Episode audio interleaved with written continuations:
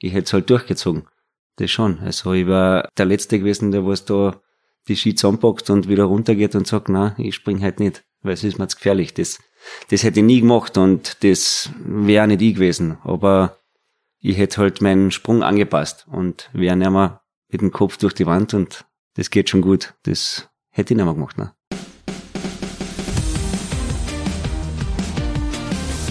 Herzlich willkommen zu einer neuen Ausgabe des Sport Unites Us Podcast von Laureus Sport for Good. Wir haben in der heutigen Folge mit dem ehemaligen österreichischen Skispringer Thomas Morgenstern gesprochen. Thomas gehört zu den erfolgreichsten Skispringern. Er hat in seiner Karriere viel erlebt, er hat viele Medaillen, viele Titel holen können, hat aber auch schwere Stunden und negative Zeiten durchleben müssen und erlebt hat in seinem allerersten Podcast, den er mit uns aufgenommen hat, äh, da sind wir sehr stolz drauf, dass wir den mit ihm führen durften, auch sehr ehrlich Stellung bezogen zu dem Thema Angst. Das Thema Angst ist etwas, was die Karriere von Thomas sehr geprägt hat, aber man sollte nicht vergessen zu erwähnen, dass er auch viel Spaß hatte bei seinem Sport und so haben wir Thomas auch immer kennengelernt. In dem Sinne freue ich mich auch, dass wir so eine schöne und auch heitere Folge mit Thomas aufnehmen konnten. Ich bitte die Hörer um Verständnis, dass es nicht um das Thema Ukraine-Krieg geht in diesem Podcast, denn wir haben den bereits vor einigen Wochen aufgenommen, als dieses Thema noch nicht so präsent waren. Und ähm, ja, in diesem Sinne wünschen wir viel Spaß beim Hören des Podcasts mit Thomas Morgenstern. Los geht's.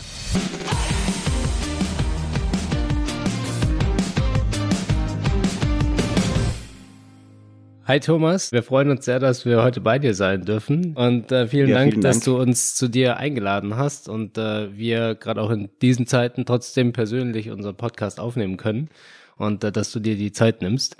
Und vor allem, wie wir gerade erfahren haben, dass es dein allererster Podcast ist. Richtig, das ist mein erster Podcast. Ich hoffe, wir verstehen alle, wenn ich im Dialekt rede. Darf ich so reden oder muss ich Hochdeutsch reden? Ich verstehe dich. Für mich ist es ein Extremkurs, Extrem-Challenge. Erst bei Felix Gottwald, jetzt bei Thomas Morgenstern, aber wir kennen uns ja schon etwas länger. Äh, genau. Du kennst mich, ich frage gerne nach. Wie war das jetzt? Das passt, man muss ja noch was dazulernen, oder? Also Eben, genau. Und ein Wort habe ich ja schon gelernt, ein österreichisches. Dank dir und deinem Heli, Speibsackerl. Ja, Speibsackerl, ja genau, ja. Was ist ein Speibsackerl? Das äh, sage ich jetzt hier nicht so, das äh, schreiben wir dann in die Show Notes. ich wollte gerade noch sagen, wir challengen unsere Hörer ja auch gerne. Ähm, wir haben ja nicht nur die Deutschen, auch viele Österreicher, für die wird es einfacher, aber die Deutschen können sich jetzt ein bisschen anstrengen, wenn sie hier zuhören.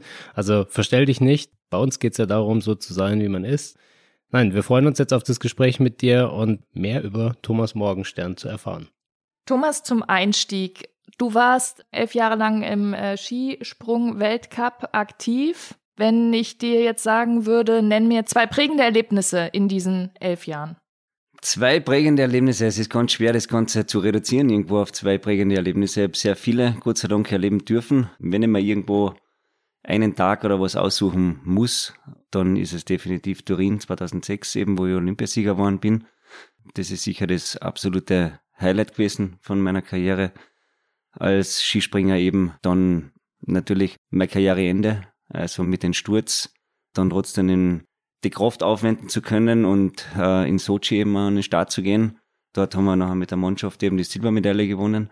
Und das war natürlich emotional nachhaltig natürlich ein Erlebnis, wo ich unten im Auslauf gestanden bin und eigentlich gewusst habe, okay, das war jetzt wahrscheinlich mein letzter Sprung in einen Weltcup oder bei einem Wettkampf. Und für mich ist da einfach die die Zeit einmal stillgestanden und habe das aufgesaugt, genossen. Viele Tränen sind natürlich auch geflossen. Die zwei Momente, würde ich jetzt sagen, sind die Highlights, die sehr emotional abgespeichert sind. Fangen wir doch erstmal mit dem Positiven und mit dem Beginn an. Turin war ja schon mittendrin eigentlich in der Karriere. Du galtest als sehr risikofreudiger Springer, als äh, junger Springer, der da reingekommen ist und gesagt hat, ach, ich mache mein Ding und ich habe Spaß und ich gehe Risiko. Wie kommt man zum Skispringen? Hast du familiär irgendwelche Einflüsse gehabt oder wie ist es dazu gekommen? Familiär nicht. Also ich bin in einer sehr sportlichen Familie aufgewachsen, eigentlich mit dem Fußball und mit den Alpinski. War beim Verein, beim Skiclub Rennweg Katschberg eben. Und ja, habe mich eben durchs Skifahren zum Skispringen hin entwickelt, sagen wir so. War dann beim Tonino Skifest dabei da bin ich das erste Mal auf einer richtigen Chancen eben gesprungen, die was halt da in der Skipisten halt reingebaut worden ist, aber eben mit Vorbau, mit Profil, mit allem drum und dran. Und dann hat mir der Milonik Hans damals gefragt eben, Thomas, können wir mal nach Villach habe, in die Alpenarena. Da haben sie eine neue Schanze gebaut, eines der modernsten Skisprungzentren in, in Europa und eigentlich auf der Welt zur damaligen Zeit. Und dann habe ich gesagt, ja, zu meinem Papa, fahren wir bitte runter, ich möchte mal Skispringen anfangen. Und dann habe ich im Sommer 1996 zum Skispringen angefangen. War für dich immer klar, dass, dass der Sport, sage ich mal, was ist, was du gerne einfach wirklich auch intensiv machen magst? Und der Traum, sage ich mal, vom Profi, war das immer so ein Kindheitstraum von dir? Definitiv. Also der Traum, irgendwo an die Spitze zu kommen im Sport, das war eigentlich als kleines Kind immer schon gegeben. Also ich wollte das, was ich mache, gescheit machen, in Perfektion eben auch beherrschen und habe sehr viel getan, eben unbewusst vielleicht auch als Kind, um in gewissen Bereichen halt besser zu werden. Ich weiß noch genau wie Ausdauertraining zum Beispiel. Ich habe es gehasst, wirklich gehasst.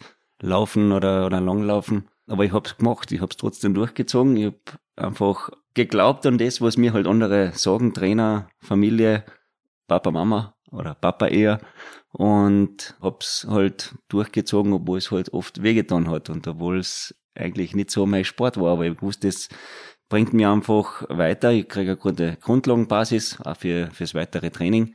Das Ziel eben irgendwo an die Weltspitze zu kommen, war immer da. Natürlich hat zuerst als Kind als Fußballer, sehr klar war dann in weiterer Folge, wo ich halt gemerkt habe, okay, Skispringen, das ist wirklich, da habe ich Potenzial und vielleicht auch eine Chance und dann ja, ist es eben Skispringen geworden und ich habe Gott sei Dank das erreicht, was ich mir irgendwo immer erträumt habe, ja. Ja, ich finde es ja, also wie du gerade sagst, ähm, immer sehr vorbildlich und ja auch für alle Hörer da draußen und für die Kids, äh, wenn man sagt, ey, da muss ich vielleicht so viele Hürden irgendwie nehmen und äh, mich durchkämpfen und Sachen machen, die ich vielleicht gar nicht mag. Äh, hartes Ausdauertraining, was gar nicht mein Ding ist, aber ich habe diesen Wunsch und den will ich einfach erreichen. Du hast gerade erwähnt, dein Papa hat da eine wichtige Rolle gespielt. War das dein Umfeld? War das so mehr Familie oder war das auch viel mit deinen Freunden, die dich da gepusht haben? Ja, ich bin generell ein großer Familienmensch. Klar, der Papa ist da ganz ein wesentlicher Teil, weil er mir das Ganze eigentlich auch immer ermöglicht hat. Er hat einen recht flexiblen Job gehabt, eben als Finanzbeamter, wo er halt das alles ein bisschen halt einteilen hat können, um eben mit mir zum Training zu fahren, weil hier in Seeboden gibt's keine Skisprungschanze, sondern die nächste ist eben in Villach. Das ist ungefähr eine halbe Stunde mit dem Auto entfernt. Das heißt, man ist natürlich immer angewiesen auf jemanden, der was die dorthin bringt zum Training. Und sage mal zu 90 Prozent hat das eigentlich mein Papa gemacht und war eigentlich auch immer dabei. Natürlich hier und da Mama oder Tante oder sonst irgendetwas, wenn es gar nicht gegangen ist. Aber großteils ohne so einer Familie einfach ein Background, die was jemanden unterstützt und hilft in den Traum, was man als Kind halt da irgendwo hat und sich den Traum halt verwirklichen will. Ohne so einen Rückhalt und, und Unterstützung funktioniert das auch. Deshalb bin ich ja irrsinnig dankbar dafür. Wie lange dauert es denn, wenn man, du hast jetzt gesagt, mit 14 hast du dich entschieden und man beginnt äh, zu trainieren als Kind. Ab wie vielen Jahren oder wann war dein erster Sprung von einer Normalschanze? Es gibt ja Unterschied, Großschanze, Normalschanze, aber für mich ist eine Normalschanze schon riesig. Du fängst ja vom Kinderschanzen an. Also du Eben. fängst, ich habe angefangen auf einer 15 Meter Schanze, also nicht hoch, sondern weit. Das geht nachher auf äh, bis auf die 30 Meter Schanze, 60 Meter, 90. Das sind die vier Chancen, was zum Beispiel in der Villacher Alpenarena vor Ort sind. Und dann im Weltcup natürlich auf 120 Meter Schanze und dann die Flugschanze. Das sind alles so Entwicklungsschritte, die man durchmacht. Äh, ich habe zum Beispiel angefangen mit neuneinhalb Jahren eben, Sommer 96 und dann entwickelt man sich halt einfach von Zeit zu Zeit, wenn man merkt, okay, oder der Trainer dir die Möglichkeit gibt, auf die größere Schanze hinaufzugehen und du die kleine Schanze so in den Griff hast, dass mhm. es sicher funktioniert und du sie ja ausspringst, dann kommst du auf die nächst größere Schanze. Und ich glaube, ich bin mit elf Jahren das erste Mal auf der 90 Meter Schanze gesprungen. Also noch mein Rekord, 89 Meter. da hat man da immer so, so Personal Best und das, das entwickelt sich halt nachher von, von Zeit zu Zeit. Und auf der Skiflugschanze nachher auf der größten der Welt in Planitzer, oder damals größte der Welt, bin ich gesprungen mit 16. Um das jetzt Also in das war Relation eigentlich zu setzen. der Weg, es war sechseinhalb Jahren Ja. eigentlich, oder? Also dein weitester Sprung überhaupt waren 232 Genau. Meter, wenn ich das richtig gelesen habe. Bei 89 hast du angefangen. Also Na, angefangen habe ich bei wahrscheinlich fünf Meter, oder? aber wie Aber war so das? die 89 Meter ist irgendwo so ein, so ein prägendes Erlebnis aus meiner Kindheit, kann ich mich noch erinnern. Klaus Ofner war damals mein Trainer und äh, ich habe mich sehr gut verstanden mit, mit ihm und äh, war ja richtig sympathischer, cooler Trainer, der was mir immer gepusht hat. Und ja, da hat man einfach das Vertrauen gegeben, okay Thomas, du schaffst es, dass du heute von der 90 Meter Schanze sicher runterspringst. Und das ist ja für einen Trainer auch schon immer äh, ein spezielles Erlebnis, weil wenn man ein Kind ausbildet und dann auf die nächstgrößere Schanze halt jemand wechselt, ist eine gewisse Gefahr ja dabei. Und du musst einfach nachher das, das Vertrauen haben. Und das ist so wie wenn ein Fluglehrer den Flugschüler das erste Mal allein fliegen lässt. Das ist einfach natürlich für einen Trainer eine emotionale Geschichte, ja. Kannst du dich dann noch dran erinnern an Gefühle von diesem ersten Sprung? Kann ich mich noch sehr gut erinnern, ja. Ich weiß noch genau, bin halt angefahren und die Geschwindigkeit ist natürlich um einiges größer als wie auf der 60 Meter Schanze. Man spürt es, dass es einiges mehr ist. Es sind im Prinzip nur 7 kmh vielleicht oder 10 kmh, was man schneller anfährt. Aber der Luftwiderstand nachher beim Rausspringen ist immens. Man fühlt sich als Kind wie auf einer Flugschanze eben, äh, was aber eigentlich für einen Weltcup-Springer äh, Mickey Mouse Schanze ist. Das ist schon, da fühlt man sich halt auch das erste Mal so richtig als Skiflieger. Also das war dein erster Sprung, an den du dich erinnern kannst, weil er von einer größeren Schanze war Genau. und äh, dein erster Sprung im Weltcup von einer richtigen Schanze, also einer richtig großen Schanze, wie sie im Weltcup gesprungen werden. Ich weiß, ich saß einmal oben und ähm, war froh, als ich heil wieder unten war. Also ich habe es mit Höhe sowieso nicht so, aber wird einem da nicht mulmig, wenn man da sitzt? Also auch wenn man schon unzählig viele Sprünge gemacht hat, wenn man das allererste Mal da oben sitzt, ist das eher ein freudiges Erwarten, so ja, ich habe es geschafft? Oder ist das eher, hm, Es ist schon ein mulmiges Gefühl. Also wie gesagt, das erste Mal auf eine Skiflugschanze vor allem zu gehen. Also das ist schon Herzklopfen dabei, weil Skifliegen gibt's drei, vier Wettkämpfe, je nachdem, im Weltcup oder im, im Jahr. Trainieren darf man auf Skiflugschanzen nicht. Das heißt, man hat nur die Möglichkeit von, also nicht 30 Sprünge vielleicht im Jahr, wo man das sozusagen verfeinern und erlernen kann. Aber der erste Schritt eben von einer Großschanze auf eine Skiflugschanze, weiß ich noch, Planitzer, 2004, glaube ich, war das. Wenn du dann oben stehst, vor dir der Springer losfährt, du schaust den nach und der verschwindet dann irgendwann einmal über den Vorbau und taucht eine gefüllte Ewigkeit nicht mehr auf. Und unten fährt er so klein aus wie ein, wie eine Ameise. Also das ist schon eine Größe von Chancen, die was man so halt nicht alltäglich halt erlebt. Und dann ist oft Planitzer eben windig, speziell beim Vorbau, guter Aufwind und für meinen Stil eigentlich nicht das Beste, weil mir dann der Ski eben immer zu schnell zum Körper kommt und ich zu schnell nachgehe und dann ist das ab und zu ein bisschen äh, gefährlich auch schon geworden. Aber das hat damals ganz gut funktioniert. Ich habe einen stabilen ersten Skiflug gemacht. Ich war bei meinem ersten Skiflug über 200 Meter. Das haben nicht viele geschafft. Und dann habe ich gesagt, ja, okay, jetzt kann ich es, jetzt spüre ich es. Passt, zweiter Durchgang, 127 am Vorbau aufgeklatscht. denkst du irgendwas oder konzentrierst du dich auf die Perfektion dieses Sprungs, dass du alle deine sieben Sachen zusammen hast, aber so beim Skifliegen, das dauert ja dann auch eine gewisse Zeit. Fängt man da an, an irgendwas anderes zu denken? Während dem Flug schwierig zu sagen. Also, na, du bist ja so im Tunnel eigentlich drinnen. Klar, du, du fühlst, wahrscheinlich denkt man auch ein bisschen, aber das geht alles viel zu schnell. Man fährt Aber- mit über 100 kmh an und dann beschleunigst du auf 130 in der, in der Luft und bist eigentlich damit beschäftigt, deinen Sprung eben so gut wie möglich rauszuziehen und so richtig Gedanken, ja, vielleicht einfach, dass es sich geil Ja, aber das, anfühlt, ja. ja, aber, also dass du merkst, oh, ich Ja. hab Aufwind, oh, wie ja, cool, ich genau. komme noch bist du weiter. auf, bist du oder, auf der Welle oben und es fliegt, ja. also dass man da schon sagt, oh, wie cool, das wird Ja. richtig, also dass man das, Das auch schon, denkt, ja. das wird cool, ja. Ja. oder dass man halt auch merkt, oh scheiße, jetzt sind es dann doch nur 127. Und dann macht's, tut's weh. Ja, da weiß ich noch, das war nämlich noch das alte Profil von Planitzer und das, der Vorbau war ewig lang und da ist man extrem flach über den Vorbau und dann steigt man wieder weg. Und beim ersten Sprung ist es sich um, weiß ich nicht, 20, 30 Zentimeter ausgegangen und beim zweiten habe ich mir gedacht, ja, das geht jetzt schon auch noch aus, aber hat sie, ist sie nicht ausgegangen. Hinten gestreift mit den Skienden und Aber da eine lange, eine lange Talabfahrt gehabt. aber da landest du ja nicht hart, oder? Dann geht's ja eigentlich, äh, Das ist recht fein, ja, Relativ flach. nicht, nicht, Ja. nicht, nicht hart, ne. Ja, weil du vorhin das Thema oder den Punkt Vertrauen angesprochen hast. Erstmal das Vertrauen des Trainers, sage ich mal, dich jetzt auch loszulassen.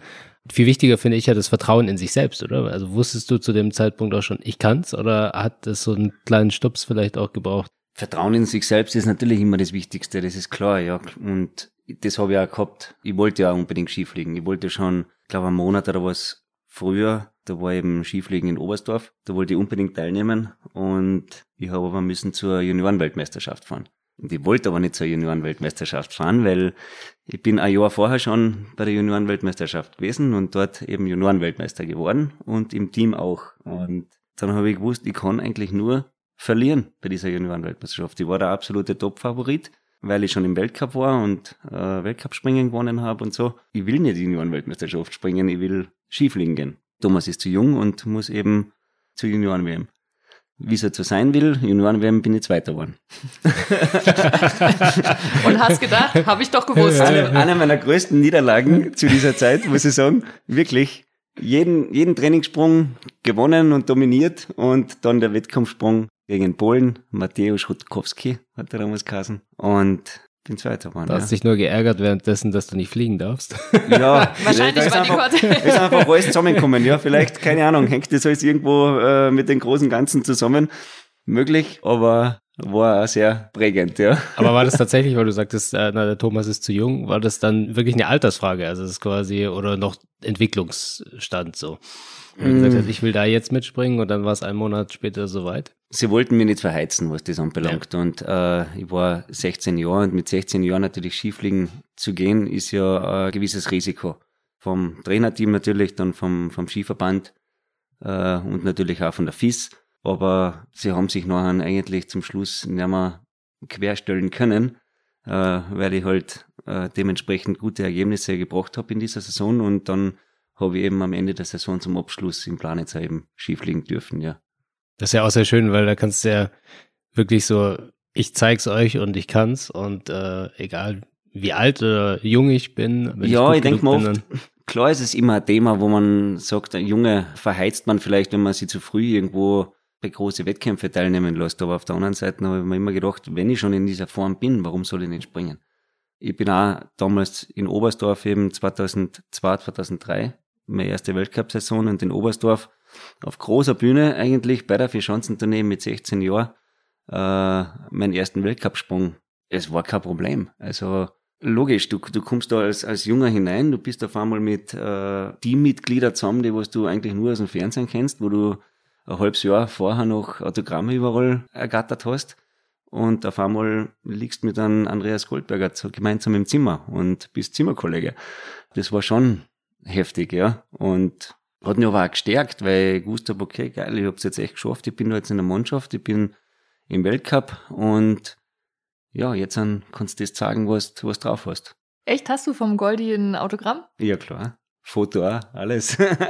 Damals eben Villach Weltcup, wo der Goldi eben mit dabei war, oder im Planitzer, wo wir oft zuschauen und da sind wir bis am Wurzenpass auf und nachgefahren, um ein, um ein Autogramm zu ergattern. Also Wahnsinn. Mittlerweile bin ich Trauzeuge von ihnen. Also es hat sich schon einiges, einiges, äh, ja, getan nachher.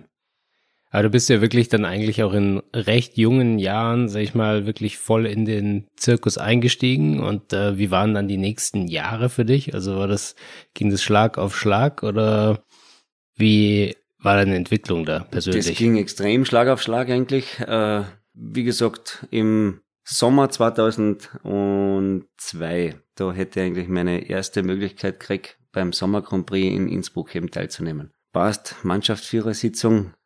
Der Morgenstern darf nicht springen, weil er hat noch keinen Continental Cup Punkt. Das ist der B-Weltcup. Und du brauchst einen Continental Cup Punkt, um im Weltcup starten zu können. Und Sommer Grand Prix ist ja im Prinzip gleich Weltcup und jetzt dann habe ich nicht starten dürfen. Und natürlich auch wieder Welt zusammengebrochen. Okay, Vorspringer. Und bin als Vorspringer gesprungen, äh, habe keine schlechte Figur abgegeben als Vorspringer und ja, wollte dann unbedingt im Sommer noch irgendwo einen Continental Cup springen, damit ich Weltcup tauglich sozusagen bin. ja, war kein Continental Cup mehr. Dann waren die ersten zwei Continental Cups in Winter. In Liberec und in Lachti. Also zuerst Lachti und dann Liberec. Da habe ich es nachher eben geschafft. Lachti habe ich mal gewonnen und bin Zweiter geworden und in Liberec nachher eben zweimal ganz oben gestanden. Und habe mir durch diesen Sieg eigentlich im Continental Cup da in Liberec Gefühl aufgebaut, wo ich gesagt habe, das ist meine Lieblingschanze jetzt. Und da bin ich, die hat mir getaugt, da bin ich gut gesprungen und bin nachher nach Liberec zur Vierschanzentournee gefahren. Nach der Vierschanzentournee war Liberec im Weltcup. Ja, bin mit breiter Brust umgefahren. Ich glaube, zweiter oder so noch den ersten Durchgang gewesen und habe dann meinen ersten Weltcup-Sieg erreicht in Liberec. Perfekt. Perfekter so Start. So, so hat sich dann quasi, ja. so hat sich dann ja eigentlich zum Guten gewendet, oder? Dass du nochmal so ein bisschen einen Schritt zurück. Jetzt muss es ich hat das sich noch alles holen. eigentlich unterm Strich nachher zum Guten gewendet, muss ich sagen. Es war zwar äh, nicht immer so, oder ich war nicht immer so einverstanden mit vielen Entscheidungen, aber im Nachhinein muss ich sagen, bin ich sehr dankbar und glücklich eigentlich über das, wie es gelaufen ist, ja. Aber du bist doch auch, ähm, wenn ich das richtig nachgelesen habe, sogar fast mit einem Sturz in, in überhaupt deine Weltcup-Karriere gestartet. Das war dann meine erste volle Weltcup-Saison ein Jahr später, ja genau. 2003, Kusamo, das ist eben Finnland oben, recht weit oben in Rukka. Gibt's nix, da sagt sich wirklich Fuchs und Ganz gute Nacht. da war äh, ein Hotel, eine Trainingshalle und eine Bar und die Sprungschanze. Das war's. Mittlerweile hat sich sehr ziemlich schön entwickelt, muss ich sagen. Äh, aber früher, ja, man ist halt einfach aufgeflogen, weil da halt die Schneesicherheit gegeben war und das ist eine große Chancen. Und da war immer Nordic Opening, eben auch mit die Kombinierer und die Langläufer eben zusammen. Ich, junger Bur, 17 Jahre, ich werde heuer einen Gesamtweltcup gewinnen. Oder so in der, in der, in die Richtung bin ich da, bin ich da reingegangen. Voller Selbstvertrauen, äh, super Trainingsdurchgänge gehabt und ja, dann der besagte Wettkampf halt nachher. Und das war richtig windig, weiß ich noch. Ich bin oben gesessen, das Windfandel unten links ein riesengroßer Windsack und der ist schräg aufgestanden, wie angenagelt. Minus 25 Grad hat's gehabt und ich habe nachher irgendwie schon im, im Kopf habe ich, hab, hab ich gespürt oder, oder, oder gefühlt, ich komme da nicht unten heil an. Das war wirklich auch irgendwo, weiß ich nicht, so ein, so ein Feeling, das was ich halt einfach gehabt habe. Stoß mir halt weg, Freizeichen Trainer zuerst, spring weg und in dem Moment, wo ich wegspringe, habe ich genau gemerkt, der linke Ski kommt her, der rechte geht weg oder was umgekehrt. Egal, äh, auf alle Fälle war ein Überschlag gemacht bin voll mit dem, mit dem Rücken nebenein detoniert in den extrem harten Schnee, was ich noch eben mit so, mit die, mit die Ski eben präpariert haben, die, die Rippen überall drinnen merke ich heute noch, oder habe ich heute noch das Gefühl, wo, wenn es da noch so rutschest und über jede Rippen einzeln rüber, war kein, kein feines Gefühl. Und ja, dann bin ich ab ins Krankenhaus und ist ohne mich weitergegangen. Aber oben, oben sitzen bleiben in dem Moment wäre keine Option gewesen. Also wenn wäre du schon Option, merkst, wäre halt disqualifiziert worden. Ja, ja, aber wenn du schon merkst, also wenn du als Springer schon das Gefühl hast, ich komme da unten nicht wirklich heil an. Ja, du bist jung, bist jung und unverwundbar. Was wird man passieren? Also da bist furchtlos oder ich war furchtlos. Ja, deshalb sage ich ja, da bezeichne ich eigentlich immer diesen Sturz da eigentlich als Beginn meiner Karriere, der was mir sehr viel gelehrt hat wo ich gesagt habe, nicht mehr mit dem Schädel durch die Wand, sondern zuerst überlegen, dann handeln. Ich habe aber seit diesem Moment oder seit diesem Sturz eigentlich immer extrem Respekt und Angst eigentlich auch vor Wind entwickelt, speziell vor so schrägen Aufwind. Und das hat mir dann eigentlich schon meine, meine ganze Springerlaufbahn eigentlich begleitet. Ja. Ah, krass, schon zu Beginn, also gleich, gleich zu Beginn schon. Gleich eigentlich die, in meiner zweiten Saison sozusagen, ja. Wie bist du damit umgegangen? Also das kam ja dann sicher häufiger vor, dass du im Wettkampf saßt und es gab Wind und du denkst dir, das, das kam extrem häufig vor, sogar, ja. ja, es nutzt nichts, man muss damit umgehen eigentlich und Rückzieher habe ich eigentlich gar, gar keinen gemacht, nie. Es gibt ein prägendes Erlebnis auch noch. Das war Skiflug-Weltmeisterschaft in Vickersund. Größte Chancen der Welt nachher eben, wo der Weltrekord zu diesem Zeitpunkt war. Und das war extrem windig. Und ich sitze da oben und, und warte halt, bis ich halt an die Reihe komme. Vor mir hat es schon ein, zwei Springer, die haben ein bisschen gerudert halt über den Vorbau. Haben aber den Sprung gestanden, kein Problem. aber hat halt nicht so rosig ausgeschaut. Und ich sitze da unten im Stadion, die Musik, ACDC, Highway to Hell.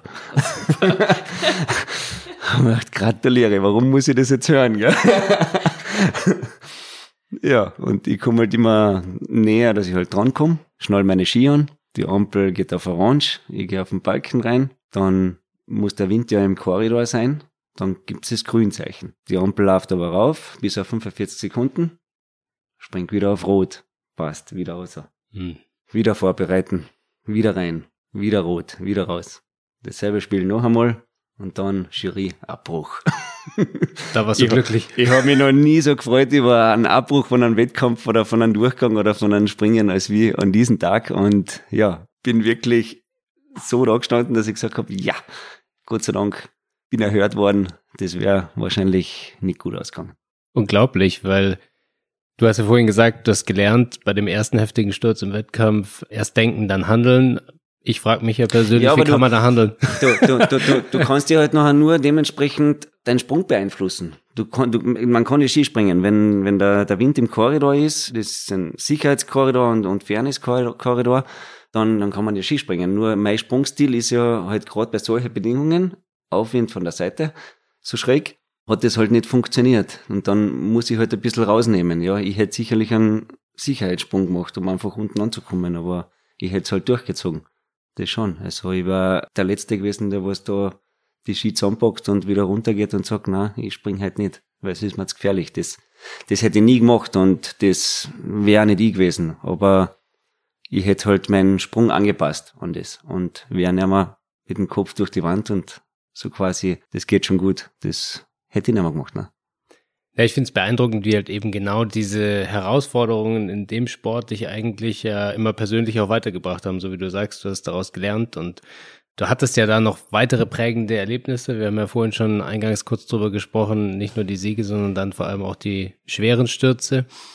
Und alles hat sich immer zum Guten gewendet. Also das finde ich auch immer eine wichtige Botschaft ähm, nach draußen. Ja, es kann vieles so schlecht sein und vieles so schwierig sein, aber wenn du es in Angriff nimmst, dann wird was draus. Und äh, das finde ich wirklich sehr schön an deiner Geschichte. Lass uns doch zu unserer ersten Kategorie kommen, unseres Podcasts. Und zwar ähm, haben wir äh, Kindern aus den von Laureus geförderten Programmen gebeten, uns Begriffe zu erklären ähm, aus dem Bereich des Sports. Wir spielen dir jetzt äh, zwei, drei, vier hintereinander vor und dann ähm, bitten wir dich, den Begriff zu erraten. Das ist das Dingster Bums von Laureus. Also es ist ein ähm, Sportereignis, das mehr wie 2000 Jahre alt ist. Es haben die alten Griechen erfunden.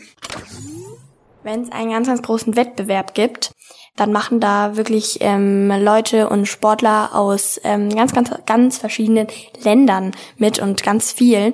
Der Gewinner wird dann dieser eine und dann kann er von sich behaupten, ja, ich bin in dieser Sportart. und es sind natürlich ganz klar die Olympischen Spiele und der Olympiasieger. Genau, und du bist auch in diesem einen Sieger. Sieger, ja. Sehr, sehr süß. Du hast es ja auch gesagt, das war dein persönliches Highlight ähm, in deiner Karriere, die Einzelmedaille bei den Olympischen Spielen. Du hast ja unzählige Medaillen auch im Team gewonnen. Was macht diesen Sieg so besonders? Das war die ganze Geschichte eigentlich, wie das Ganze einfach passiert ist, äh, macht das Ganze besonders. Und es hat ja damals, glaube es war 1997 oder so, hat es den Zuschuss gegeben eben für Turin Olympische Spiele. Da war ja mit Senza Confini eben, also Gegenkandidatur eben mit Kärnten, äh, Italien, Slowenien. Da das, das Dreiländereck, das ist halt dann leider nichts geworden und dann ist eben Turin, hat den Zuschlag bekommen. Und ich war ja damals eben kleiner Skispringer und stehe halt draußen beim Schneeschaufeln mit meinem Freund und haben wir das halt eben gehört, äh, dass eben Turin Olympische Spiele. Da haben wir mal gerechnet, okay, ja, ich bin 19, er ist 21, da sind wir dabei. Egal ob als äh, Sportler oder als Zuschauer, Führerschein haben wir bis dorthin und da fahren wir halt runter und schauen wir uns das an. Ja, schlussendlich war es halt nachher so, dass eben als Skispringer dabei war und er als Zuschauer. also, erste Ziel ist einmal erreicht. Dann waren wir dort im Jahr 2005 eben davor, das erste Mal eben Olympiageneralprobe, haben mich eigentlich schon sehr gut angefreundet mit der Schanzen und speziell aber im Sommer nachher bei die Trainings, beim Trainingslager unten mit der Normalschanze, also mit der 90 Meter Schanze. Das war eigentlich meine Bank, mein Highlight, meine neue Lieblingsschanze sozusagen. Und dann ist der Winter gekommen, haben mich immer besser in, in Form entwickelt. Skiflug-Weltmeisterschaft am Kulm war ich, meine erste Einzelmedaille erreichen können da. Selbstvertrauen ist immer mehr gestiegen. Dann eben auch der letzte Wettkampf vor den Olympischen Spiele Willingen. So wie jetzt. Der Kofler Andi, mein Zimmerkollege, guter Freund, hat dort einen, bin mir nicht mehr sicher, aber ich glaube, seinen ersten Weltcupsieg gefeiert in Willingen und ich bin Zweiter geworden. Dann waren wir bei der Pressekonferenz und haben halt ein bisschen Schmäh geführt und dann haben wir gesagt, okay, bei den Olympischen Spielen drehen wir das Ganze um. Du wäre ich halt Erster und er Zweiter. Und der sagt, ja passt, machen wir. Nehmen wir. passt, dann fahren wir runter nach Turin. Und die Wettkämpfe haben in Bracelato stattgefunden, auf 1400 Meter Seehöhe circa. Und wir haben eigentlich einen Sprungstil, der wo es immer schön ein bisschen nach oben raus geht äh, und nicht so aggressiv nach vorne, sondern schon mit Höhe und unaggressiv. Das hat uns nachher eigentlich ein bisschen in die Karten gespielt. Das hat gut hingehauen. Wir haben beim Training auf der Normalschanze eben eine sehr gute Performance abgeliefert. Dann ist der Wettkampf gekommen. Zweiter und vierter nach dem ersten Durchgang. Im sechsten Springer vor dem Schluss noch, also im zweiten Durchgang, Lars Büstel, Norweger, ist der Wind immer schlechter geworden. Immer mehr Rückenwind, mehr Rückenwind, mehr Rückenwind. Auf alle Fälle hat keiner mehr eine Chance gehabt. Schlussendlich hat der Lars Büstel dort seinen Olympiasieg geholt. Ich bin Neunter geworden. Kofler Andi ist Zwölfter, glaube ich, war oder Elfter. Herbe Niederlage, große Enttäuschung. Die, der Helm ist geflogen, Schießen geflogen. Richtiges Ärgernis einfach gewesen. Ich habe aber mit dem Kofi eben ausgemacht, dass wir, äh, wir heute feiern gehen. Egal was passiert. Also entweder wir haben was zum Feiern oder wir haben was, zu, was zum Löschen, ja, oder Grund zum Trinken. Ja. ja, und wir haben uns halt nachher für die Festplatten äh, Wiederherstellung entschieden, ja. Am nächsten Tag waren wir noch beim Leberkass Peppi, weil jeder, der was eine Medaille gemacht hat, hat einen Leberkass gegessen. Passt, ja, mir natürlich auch, weil hilft's nicht, schadet's nicht. Leberkassemmel werden uns jetzt nicht umbringen. Und dann ist die Großchancen gekommen. Und Großchancen, wie es Mavis ausgegangen ist. Ich habe einen Zehntelpunkt von Kofi halt den Olympiasieg geholt. Und ja, bin irrsinnig dankbar natürlich, wie der, wie der Kofi da reagiert hat. Äh, wir haben beide, wir waren jung, wir haben uns so gefreut über das Ganze. Es war zu dem Zeitpunkt vollkommen egal, wer da eigentlich Erster oder Zweiter wird. Wir haben beide eine Medaille. Eigentlich mm, wäre es schön gewesen, wenn wir es Exequo geschafft hätten. Weil der Zehntelpunkt ist wirklich eigentlich lächerlich. Das ist eine, eine Rechnung, ja. Äh, weil der Punkt halt ankommt, weil der Meter ankommt, acht Punkte hat. Und dann kommt halt keine gerade Zahl nachher irgendwo raus. Also halt auf Exequo bei dem Wettkampf. Habe ich jetzt noch vor, vor Augen, wenn ich drüber nachdenke, wie, wie das da dort war im Auslauf unten. Der Kommentator, wie er durchgesagt hat, äh, Thomas Morgenstern ist ja auf Andi Kofler. Wir überlegen müssen, was er jetzt meint. Und weil für mich war eigentlich klar, dass der, der Kofi Olympiasieger geworden ist. Er war insgesamt einen halben Meter weiter. Glaube ich 3,7 Punkte im ersten Durchgang vorne. Und so schlechte Haltungsnoten kann er nicht gekriegt haben. Ich habe ja seinen verwackelten Telemark nicht so mitgekriegt, weil er einfach so in der Euphorie drin war. Ist es leichter, als Vorletzter zu springen, als als Letzter? Ist auch schwer zum Sagen. lieber, lieber springe ich als Letzter. Echt? Ja, und weiß, wo ich hinspringen muss, als wir als Vorletzter und muss nachher unten aber stehen und warten und irgendwo was aufholen. Ja, aber hat man das zu euren Zeiten schon gesehen? Also heute sieht man, sehen, sehen die Springer ja, glaube ich, diese, diese Linie, die, diese die eingeblendete. Linie, genau, genau. gab es das bei euch Nein, auch schon? Das nee. nicht gegeben. Wir haben auch noch keine Windregel eben gehabt, keine Gate-Regel, gar nichts. Wir sind noch. Aber woher wusstest du dann, wie weit du springen musst? Also wenn du jetzt als letzter springst, wo, wie, wie kriegst es, du, du hörst Du hörst es, ja. Also du hörst meistens den Stadionsprecher und der äh, sagt eben die Weite durch und das nimmt man natürlich irgendwo wahr und dann weiß man mal ungefähr, wo man hinspringen muss. Ja. Eh, so weit es geht, ne? Ja, grundsätzlich, grundsätzlich so weit es geht, ja.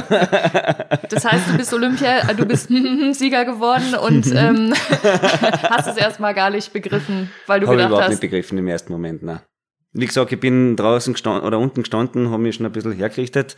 Der Kofi war nach oben und nachher ist er runtergesprungen. Ich bin reingelaufen, habe ihn umarmt, wir haben eine Freude gehabt und haben gesagt, Kofi, du bist Olympiasieger. Ja, und auf einmal in der Freude hören wir halt den Stadionsprecher und der hat halt was anderes gesagt. Wahnsinn. Ja, Was hat der Andi Kofler dann gesagt? ja gar nichts. Also deshalb sage ich, ich bin so dankbar und stolz eigentlich, wie das Ganze auch verlaufen ist. Also er hätte genauso können die Ski in die Ecken werfen, mit mir kein Wort mehr reden.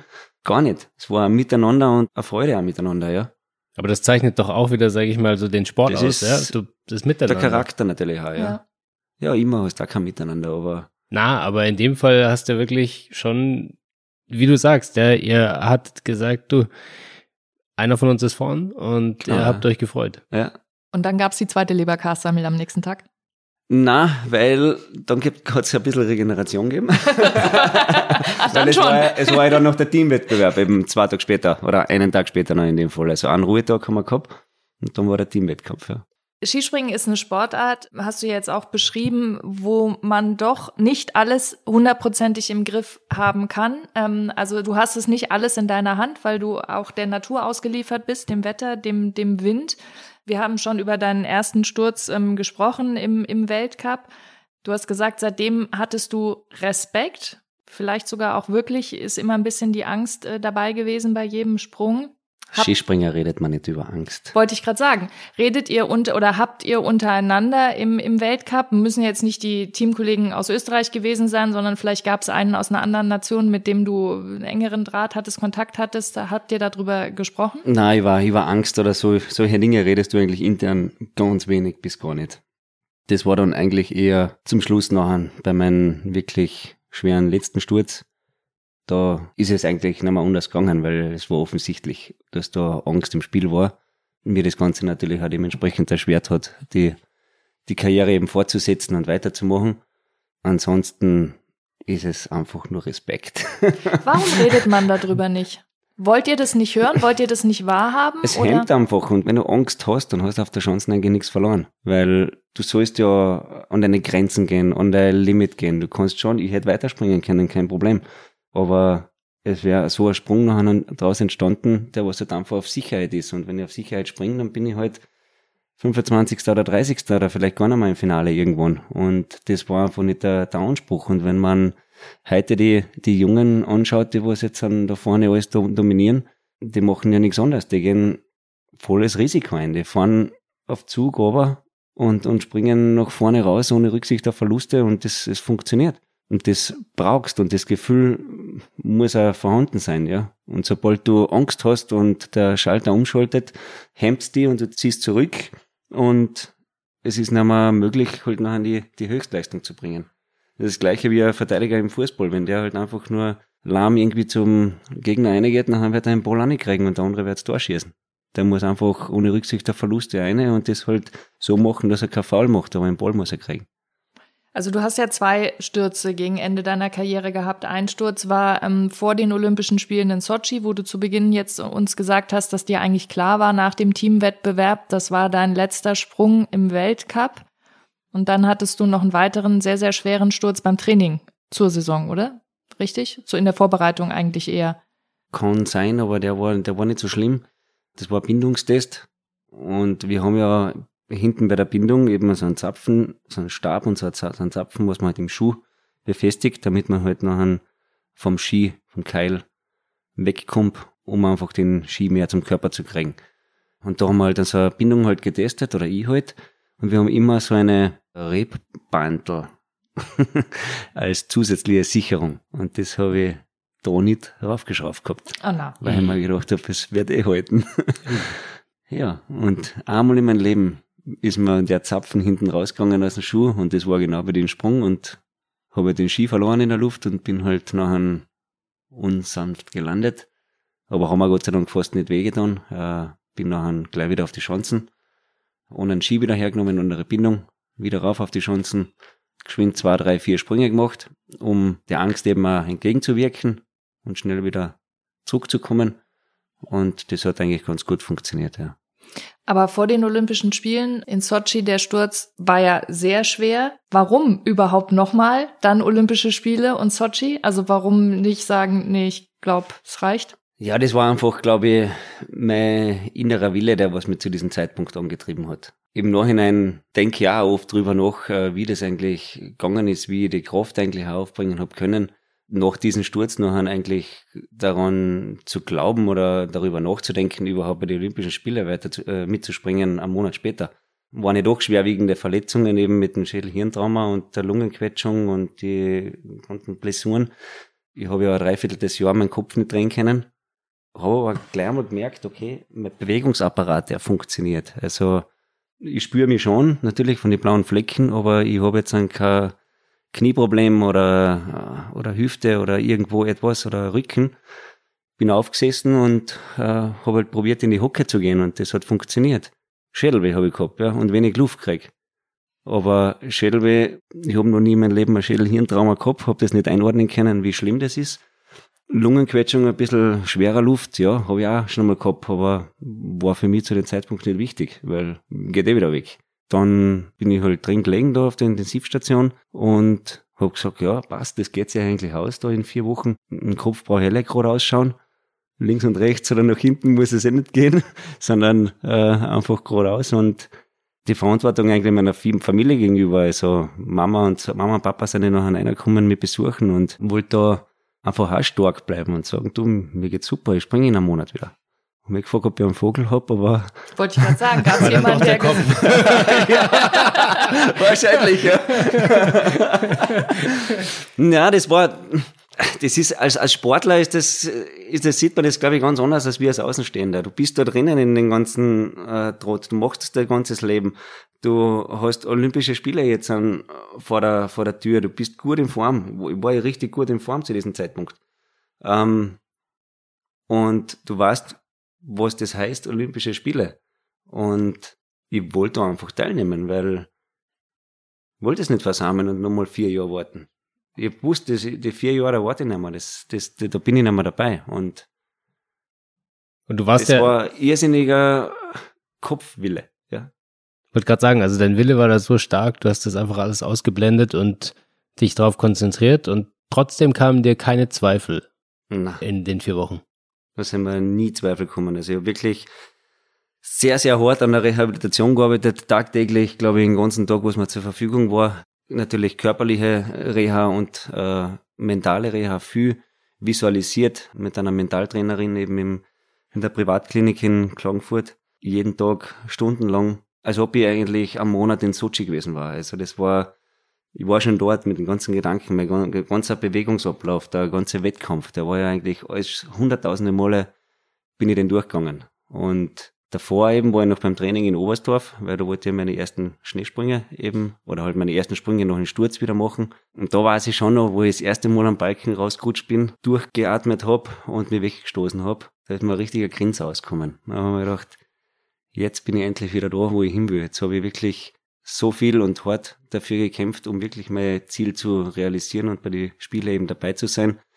Da ich nicht konkurrenzfähig war, so wie es eigentlich vor dem Sturz äh, war, das war mir bewusst. Und dass ich meinen Startplatz auch erst erkämpfen muss im Team selber, war mir auch bewusst. Und das habe ich geschafft nachher schlussendlich, aber auf der Großchancen teilnehmen dürfen und dann auch im Team.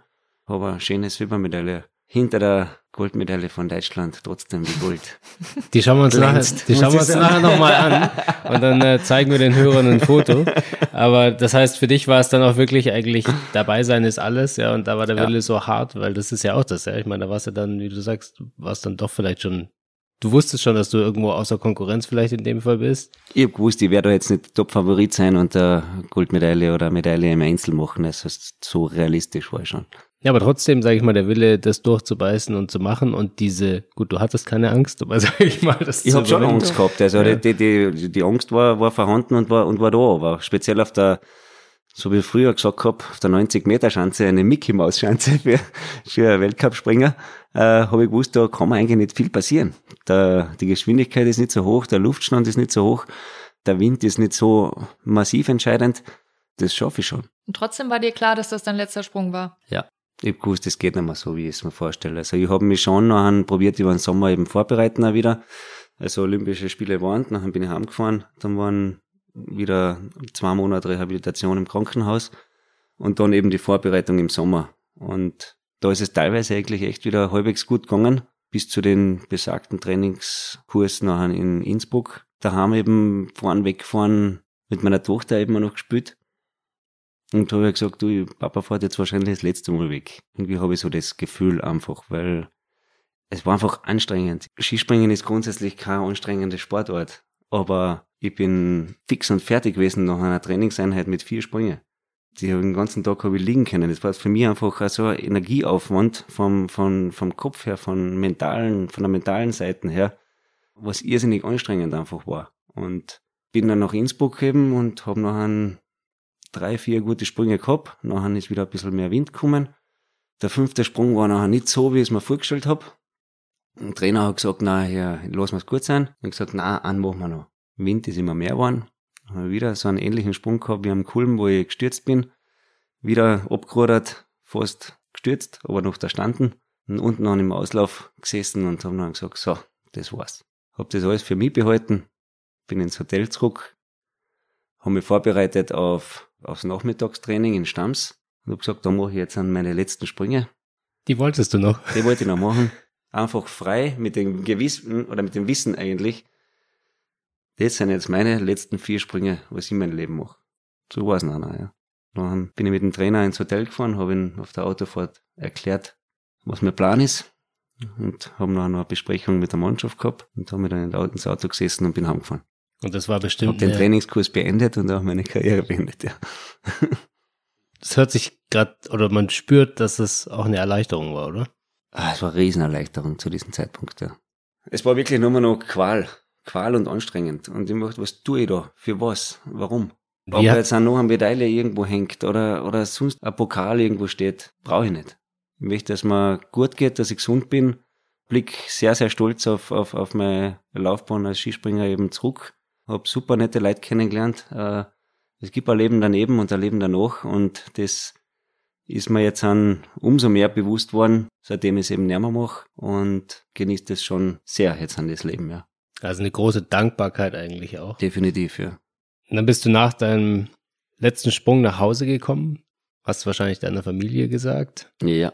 Na, die Tochter wusste es ja schon. Tochter wusste das schon, ja, aber die hat noch nicht so richtig reden können. ist doch schon sieben Jahre jetzt her, oder? Ja. Und, ja stimmt, da war sie noch recht klein. Zwei, ja. Durften sie ja vorhin kurz kennenlernen. Viele fallen ja, sage ich mal, danach in so ein Loch, ja, weil du hast ja davor immer ein Ziel vor Augen gehabt, du hattest dein Training, deinen Alltag. Heute wissen wir, dass du andere Ziele hast, aber hattest du das schon vor Augen oder gab es da so eine Lehre? Klar, einen Plan habe ich jetzt keinen gehabt, weil mein Plan ein ganz anderer war. Äh, ich bin jetzt 35 Jahre. Äh, ich glaube, dass ich noch dabei gewesen war, weil die Olympischen Spiele jetzt in Peking, sofern ich es sportlich geschafft hätte. Das wäre mein Plan gewesen. Aber der Plan hat sich eigentlich verändert, relativ schnell. Und weil ich, es, ich, ich habe es zwar schon gemerkt und, und gespürt, aber für mich war es nicht fix. Für mich ist es noch ein Fix, wo ich die Entscheidung getroffen habe. Und wie immer gesagt, ich möchte meine Karriere beenden, indem ich mit einem, mit einem Grinser das Ganze beenden kann und total überzeugt davon bin. Und das habe ich auch gemacht. Anders zwar, wie ich es mir vorgestellt habe, der Weg dorthin, aber trotzdem, äh, es war Überzeugung. Und ja, klar, danach bist du einmal in einer, in einer anderen Welt. Früher bist du halt jeden Tag aufgestanden. Du hast, jeden Tag hat sich der ganze Tagesablauf um, um Training, um deinen Sport einfach gedreht. Du gehst trainieren, du, du schaust auf der Regeneration, dann gehst dehnen, dann gehst nochmal trainieren oder gehst springen auf die Chancen, Ernährung und so weiter. Irgendein Termin, der wo es einer kommt, äh, du kannst immer sagen, ja, ich kann nicht, weil äh, ich muss trainieren. Das hat einfach Priorität und du hast nur die paar Jahre Zeit, wo du Höchstleistung im Skispringen oder im Sport eben bringen kannst. Und da musst du halt einfach alles investieren in das Ganze und die Zeit eben nutzen. Und die war halt natürlich noch ein zu Ende und du hast einmal noch irgendwann nicht mehr gewusst, was du tust heute. äh, irgendwann ist auch gleich einmal Fahrt, wenn du deinen geregelten Ablaufplan nicht mehr hast. Und für mich war dann eigentlich schon schnell ganz klar, die motorisierte Fliegerei eben weiter zu verfolgen. Bist du Ähm, davor schon geflogen? Ich bin davor schon geflogen, ja. Ich habe eben 2008 meinen Privatpilotenschein für einen normalen Flieger gemacht und dann 2012 eben für einen Hubschrauber. Dann war 2014 im September eben das Karriereende und dann 2015 habe ich dann angefangen, richtig intensiv mit dem Helikopterfliegen eben vor allem auseinanderzusetzen. Habe dann auch Helikoptersport eben gemacht, also Wettkämpfe geflogen im Präzisionsflug und ja, habe noch 2016, 17 noch eben einen Berufspilotenschein gemacht, um eben auch gewerblich halt zu fliegen und mir weiterzuentwickeln und fliege eben seit 2019 jetzt eigentlich gewerblich unter meiner Firma eben, die ich damals eben selber gegründet habe. Jetzt ist es natürlich weitergegangen. Jetzt habe ich eine Kooperation oder halt, äh, wir haben eine neue Firma gegründet, eben mit dem Martin Hinteregger, Fußballer bei Eintracht Frankfurt. Cooler Typ, macht irrsinnig viel Spaß mit ihm, ist auch begeisterter Flieger und, und Pilot. Also er ist gerade am Weg zum Privatpiloten.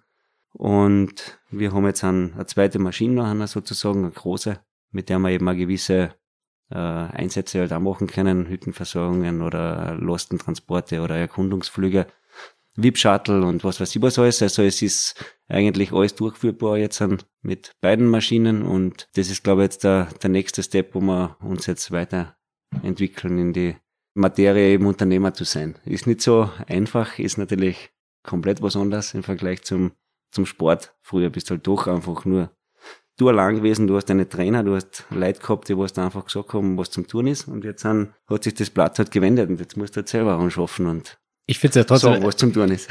Ja, du, du hast ja, ich meine, manche werden einfach Pilot, ja, aber du hast dann gesagt, ich will halt beim Weltcup mitfliegen. Da hat sich ja. ja nicht so viel geändert eigentlich. Da hat sich nichts mehr geändert, ne? Und das war ja auch nicht nach ein paar Jahren, sondern eigentlich sofort. Ja, ich habe schon ein halbes Jahr habe ich schon gebraucht, um einfach auch wieder beim Hubschrauberfliegen angstfrei zu sein. Also das hat mir schon auch natürlich mein, mein ganzes Leben über den Haufen gehauen. Der Sturz, weil einfach windige Bedingungen eben, auch beim Hubschrauberfliegen, das schon ein bisschen mitgeschwungen ist, die, die Erlebnisse, was du halt gemacht hast oder was ich halt da bei den Sturz am Kulm gemacht habe. Und das ist jetzt aber mittlerweile eh noch gleich wieder alles weg gewesen und beim Hubschraubersport bin ich ja nur in ein paar Meter Höhe, also da kann man ja vom Kopf ja nicht so viel, nicht so viel passieren, oder? Ja, bis da. Denk, denkt man sich denk, halt. Denkt man sich, ein bisschen höher ist man eigentlich doch. umso, aber, umso mehr passiert, aber. aber bist du, bist du da eigentlich dann äh, auch mit so einem Champions-Mindset reingegangen oder hast du das für dich einfach als Schule und Ausbildung gesehen? Großteils als Schule und Ausbildung natürlich, aber natürlich auch mit den Hintergedanken da schon einmal irgendwo ganz vorne mit mitzumischen. Habe das aber noch relativ schnell gleich aufgeben, weil ich gemerkt habe, das ist schwer umsetzbar. Es braucht irrsinnig viel Training. Und ich hätte gern irrsinnig viel Training gemacht, aber es kostet halt auch irrsinnig viel Geld, um eben mit dem Hubschrauber Trainingsstunden zu absolvieren. Dann ist natürlich der, der Nachteil, dass es schwierig ist, natürlich in, in Österreich jetzt einfach so irgendwo einen Platz zu finden, wo man trainieren kann. Ich meine, wir haben einen Militärflugplatz in, in Eigen im Enstal die Möglichkeit gehabt, ja. Oder haben die Möglichkeit, dort eben unser Training zu absolvieren. Aber es ist halt hin und her fliegen, ist auch insgesamt bei dreiviertel Stunden und drüben noch vor Ort. Dann ist kein Sprit nachher natürlich auch vorhanden. Also es wird eigentlich sehr, sehr teuer für das, dass es unterm Strich maximal um einen goldenen Handshake geht. Deshalb der Wettkampfcharakter bleibt der, da. Der Charakter war da, ja, das, das Ziel war da, aber da haben die, ich habe das noch schon realistisch eingeschätzt, dass das so nicht möglich ist. Aber das heißt, du hast dich dann auch bewusst mit deiner Angst wiederum auseinandergesetzt, weil wenn du sagst, ja. dass es im Heli dir genauso ging, hätte ja auch gut sein können, dass du sagst, nee, dann suche ich mir was anderes, aber du hast dich bewusst dieser Angst dann gestellt. Wollte mich schon, weil, weil es mir einfach zu sehr gehemmt hat und ich wollte nicht, dass mir das hemmt. Ich bin kein ängstlicher Mensch grundsätzlich klar fällt man, vielleicht hat es auch irgendwie mit dem, mit dem Älterwerden zu tun oder mit dem Papa-Werden zu tun oder so, dass man halt einfach sich über viele Dinge jetzt am mehr den Kopf zerbricht als wie früher. Und deshalb habe ich ja gesagt, der erste Sturz in Kusamo, wo ich jung war, mit dem Kopf durch die Wand, ist der Startschuss gewesen. Da war es mir noch relativ wurscht. Ich habe es noch weitermachen können, bei zehn Jahre Skispringen. Aber beim letzten Sturz war es halt nicht mehr möglich. Und da denkt man halt schon noch viel mehr nach, weil ich habe keine Erinnerung an diesen Sturz. Der, der, das ist nie passiert in meinem Leben eigentlich. Vom Gefühl her, also von der Erinnerung und vom Gefühl. Und das macht's eigentlich auch so spannend. Bei jedem anderen Sturz kann ich da genau sagen, was ich gespürt habe, wie sich angefühlt hat und habe das Bild vor Augen, wie das Ganze. Auch von deinem ersten, ist. hast du ja vorhin vom, erzählt. Vom ersten, ja, aber vom letzten Sturz kenne ich nur das Video und das ist nicht schön. Das ist, bin ich gewesen, ja, das stimmt, das kann ich nicht abstreiten. aber man spürt nichts. Und wenn ich da im Krankenhaus nicht mehr aufgewacht war, dann war ich halt nicht mehr aufgewacht, ja. Das nimmt da auch wieder Angst eigentlich vom Sterben, sagen wir mal so. Und so habe ich das eigentlich auch irgendwo noch gesehen und das Ganze auch dementsprechend bewältigt, ja. Ab wann kannst du dich wieder erinnern? Am nächsten Tag eigentlich, wo ich auf der Intensivstation aufgewacht bin.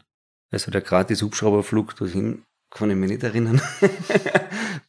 Ist dir dann bewusst, wie viel Glück du gehabt hast? Ja, definitiv. Also wie gesagt, ich sag oft irgendwo unterwegs bin, danke, dass das einfach echt unterm Strich nichts nichts passiert ist. Äh, denke jetzt Jahr noch an, an den Tag eben am 10. Jänner halt auch, äh, darüber nach, was ich wirklich eigentlich verglichen gehabt habe in, mein, in meiner ganzen Skisprunglaufbahn bei echt vier schwere Stürze, weil ich habe Freunde im Umfeld natürlich eben wie ein Müller-Luki, der hat eben 2016 eigentlich einen schweren Sturz gehabt und ist seitdem eben querschnittsgelähmt. Da sieht man halt schon, wie schmal dieser Grad ist und wie viel eigentlich auch passieren kann, wenn es wirklich schief geht.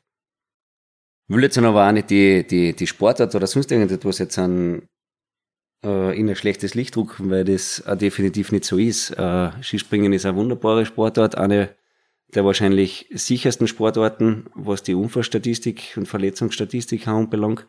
Ich vergleiche es oft mit der, mit der, mit der Fliegerei eben. Ein Flieger oder was ist auch das sicherste Fortbewegungsmittel. Und wenn was passiert, meistens klar, ist oft ein bisschen ein größeres Problem.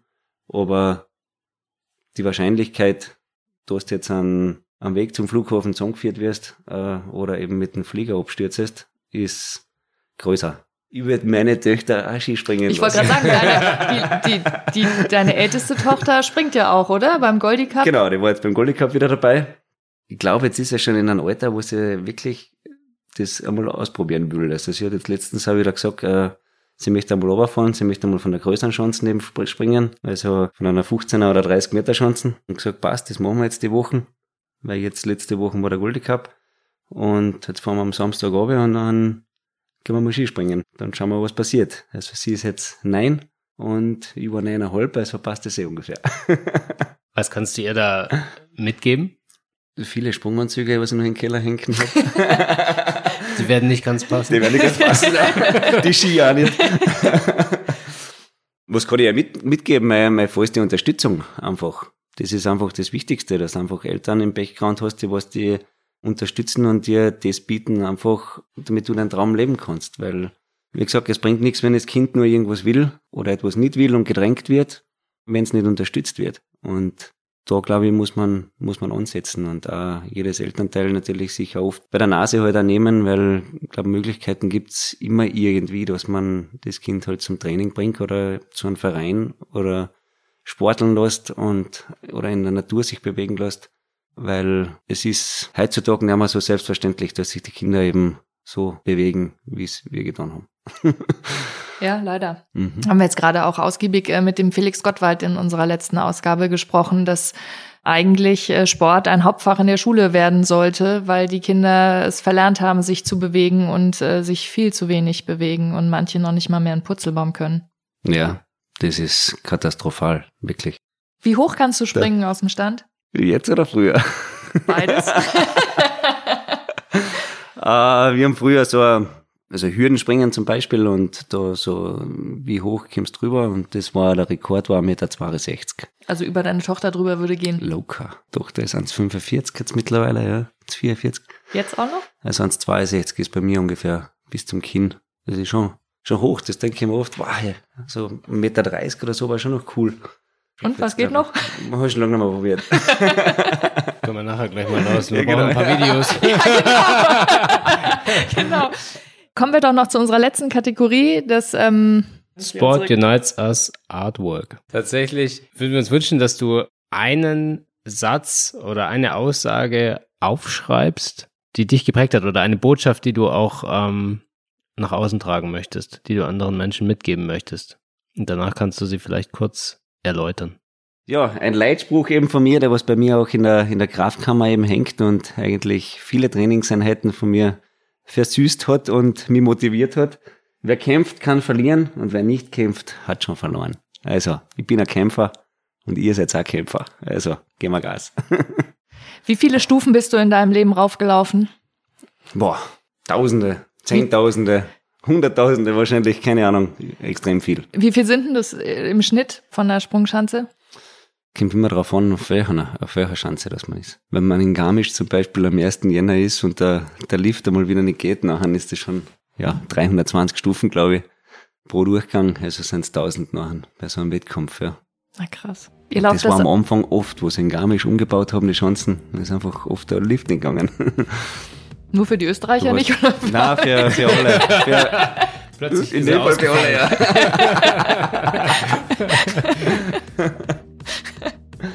Sehr gut, vielen Dank. Dank dir, Thomas, für das nette Gespräch. Ja, danke euch. Jetzt gibt es einen kleinen Hinweis in eigener Sache. Wie ihr mitbekommen habt, ist Laureo Sport for Good eine gemeinnützige Stiftung und ohne Partner und Sponsoren können wir unsere Arbeit und die Unterstützung für benachteiligte Kinder und Jugendliche nicht leisten. IWC Schaffhausen ist langjähriger Global Partner von Laureo Sport for Good und unterstützt fortan unseren Podcast. Die Schweizer Uhrenmarke bringt jedes Jahr eine Sonderedition zugunsten von Laureus raus und hat aktuell ihre neueste Uhr veröffentlicht. Es ist bereits die 15. Sonderedition und in diesem Jahr gibt es eine Pilot's Watch Automatic Edition Laureus Sport for Good. Ganz stilecht im typischen Laureus Blau und zwar diesmal nicht nur das Ziffernblatt, sondern auch das Armband. Mehr über die Uhr und über unsere Partnerschaft mit IWC Schaffhausen findet ihr in den Shownotes. Der Sport Unites Podcast von Laureus ist eine Produktion von Maniac Studios.